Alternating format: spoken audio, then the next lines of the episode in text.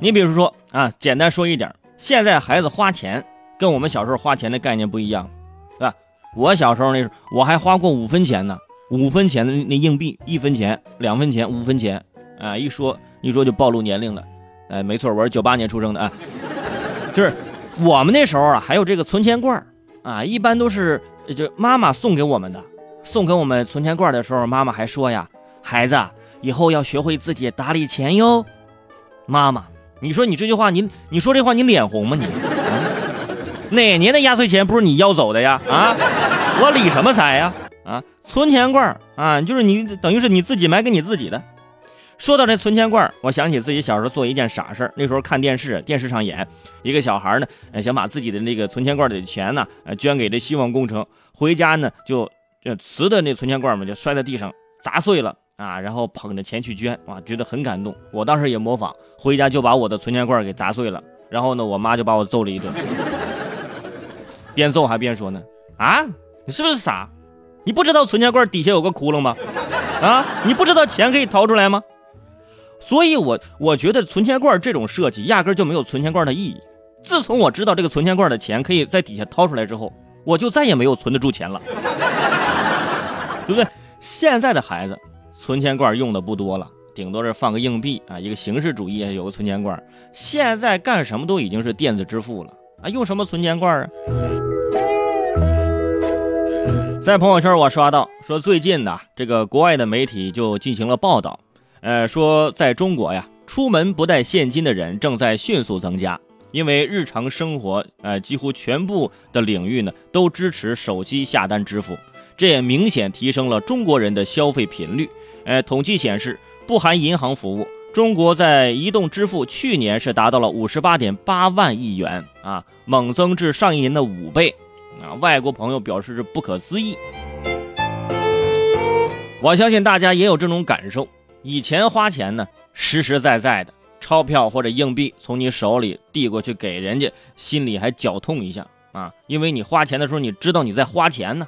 自己的身价明显从三块降到两块了，是不是？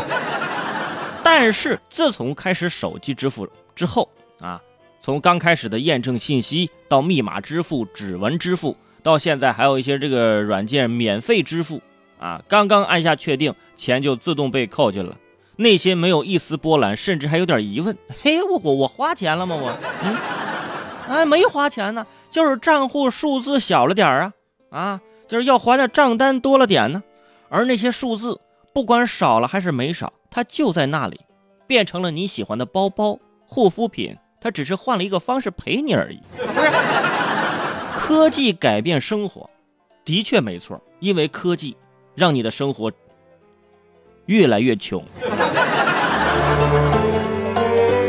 我突然就有点想念这个现金时代，你知道，我特别想念。那钱多钱少，要么看这个厚度。要么看这个重量，当时不仅要买这个钱包，还得要买这个零钱包啊！买了零钱包呢，还有这硬币盒，是不是为了安全和方便嘛？那一一共就三块钱，你还得分开放。你 那个时候你想，花钱很少，为什么花钱很少呢？有很多理由让我们不花钱。买东西，哎呦，没带零钱，哎呦，现金不够，哎，掏钱麻烦，哎呦，不好意思，我忘带钱包了啊！哎，结果算了，不买了。可是现在这些借口全都不存在了，连乞丐都脖子上挂二维码了。同时，这个小偷这个行业也受到了很大的这个影响。当然了，这压根就不是个行业，是吧？就是以前偷钱偷手机双线作战，现在这现金出门的人越来越少了。苦海无涯，回头是岸吧。看行情啊，啊，这个走势啊，这估计这会垮。所以说，成功学说的很对，就是哪个行业不难呢？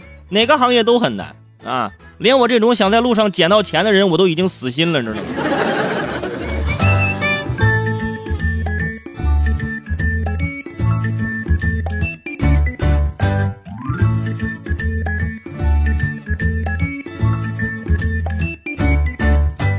现在呢，花钱呢，在这个无现金时代，变得是没什么感觉了。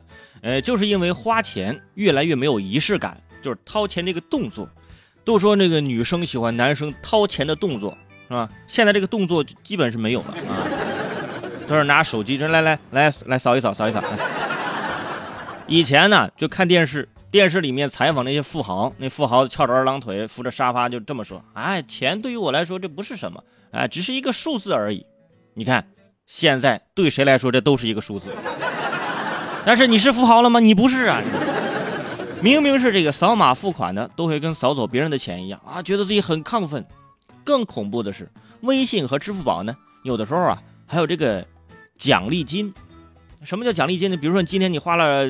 一两百块钱，哎，他奖励奖励奖励一毛，或者奖励你八毛，哎，明明花了那么多，但是呢，有那一毛钱的奖励金，哇，你觉得自己很哇赚了，你看，我还省钱了，我还中奖了，所以我就在想，说哪一天我们要是鼓足勇气，不带手机出门，你感受一下，感受一下这个世界与你无关的那种感觉。首先，你不带手机出去，你不用刷朋友圈，不用刷微博，感觉这个信息与世界隔绝。但是你想想，省钱呢？你。